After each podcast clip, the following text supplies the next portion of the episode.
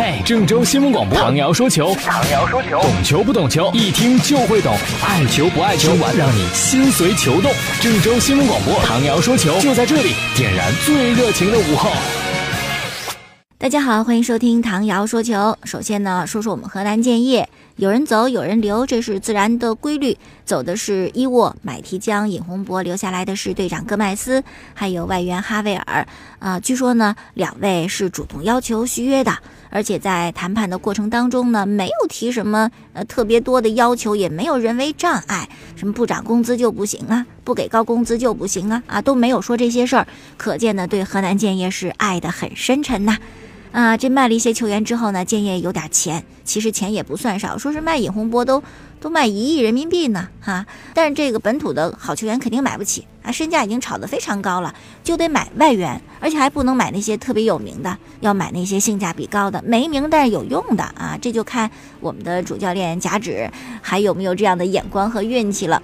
嗯，接下来呢，再说一下这个中国杯的比赛，我们出资办的一个赛事，除了国足之外呢，还邀请了冰岛队、智利队和克罗地亚队啊。今天呢，克罗地亚就公布了参加中国杯的这个球员名单，跟我们想的一样，是吧？在这个时间段，不可能说主力参加，人家还有俱乐部的赛事，就算没俱乐部的赛事，还想歇歇呢啊。果然呢，这个名单一公布，莫德里奇呀、曼朱基奇呀、拉基蒂奇呀，是吧？三大奇都不来参加，所以说呢，这就是一个克罗地亚的二队吧。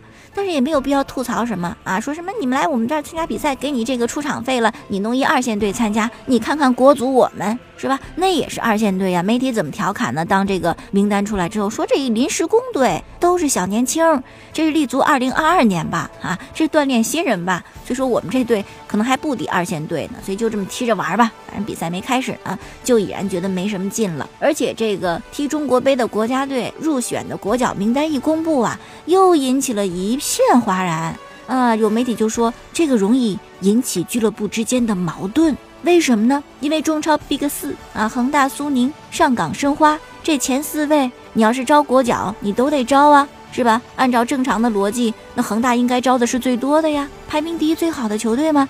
结果呢？恒大、苏宁没有一位球员入选到参加中国杯的国足名单当中，反倒是上港和申花各有四个入选。这名单一出来，上港、申花肯定不乐意，是吧？任谁都不乐意，都得备战，都得冬季拉练。我们的阵容就不完整，恒大、苏宁就阵容完整，我们还得踢亚冠附加赛呢，我们提前还得比他们踢比赛呢。你不给我们锻炼磨合机会，我们怎么整？是吧？我们踢输了找你你哭去啊？你负责吗？啊，所以说这个很多人就对这到底为什么这么选，为什么恒大、苏宁就没人入选，有深深的怀疑啊。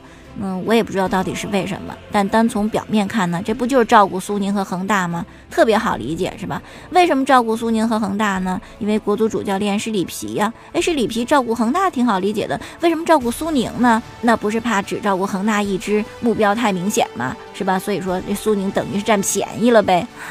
再来说另外一个事儿啊啊！近日呢，这个网上有一个视频，是梅西和苏亚雷斯又到日本去玩去了。日本好像每年都弄点这种什么幺蛾子游戏，是吧？我记得有年是机器守门员守门儿啊，有一年是踢九宫格，还有一年呢是这个把球踢高啊，看能超过几十米。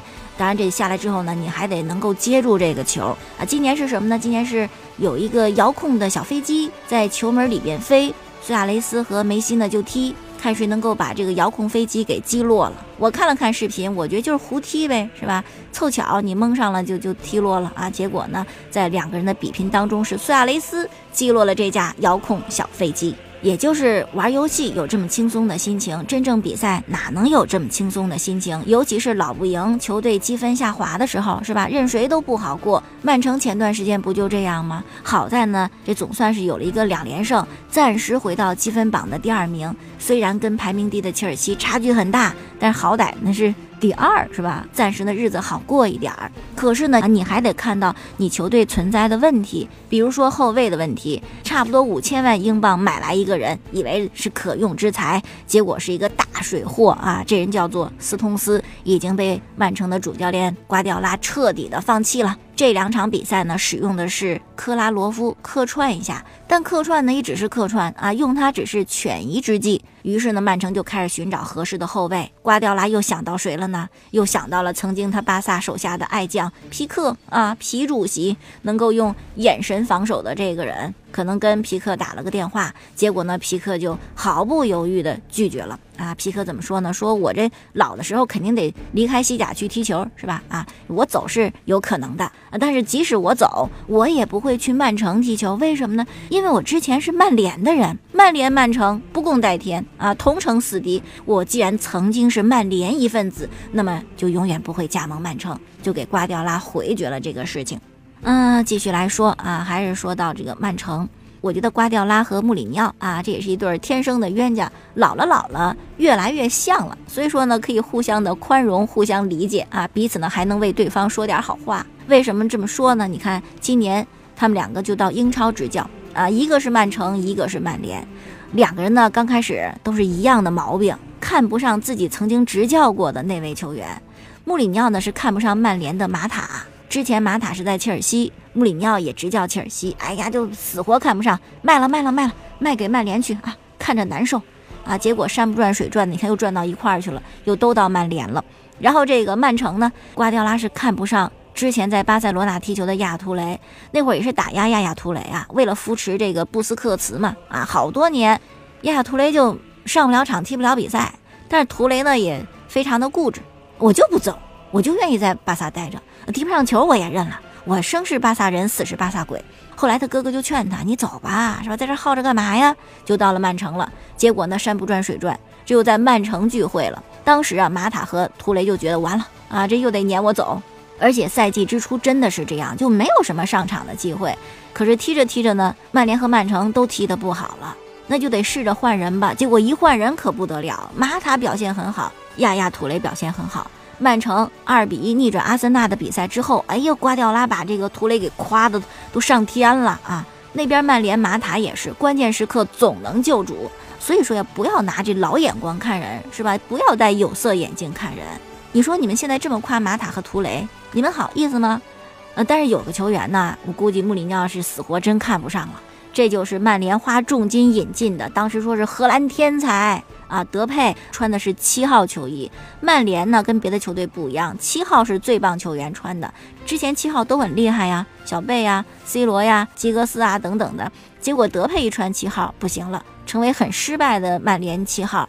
曼联是一看见他就发愁，哎呀，愁的恨不得当成颗白菜给卖了啊，半价甩卖，有没有人要？据说埃弗顿呢，可能是看上了德佩啊，正在谈这个事情。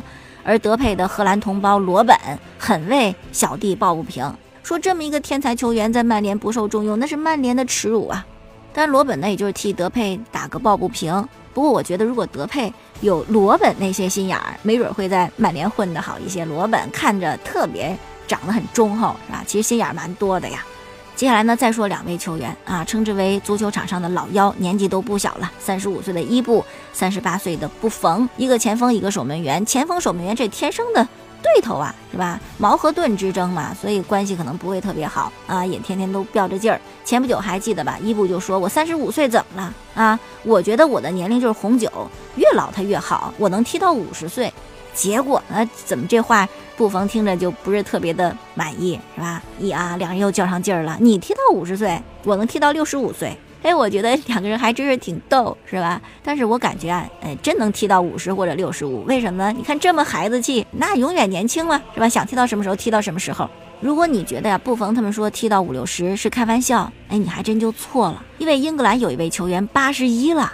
还进球呢，当然他这个比赛，我觉得可能是业余联赛或者特别低级别的英格兰的联赛。那这位球员呢，叫做迪基·博斯维克，八十一岁，我们得管他叫老爷爷。效力的球队呢，叫做伯特兰联队，他呢是左边锋。昨天在一场友谊比赛当中打进一个进球，跟他踢的都是年轻小伙子呀，结果人家能够进球。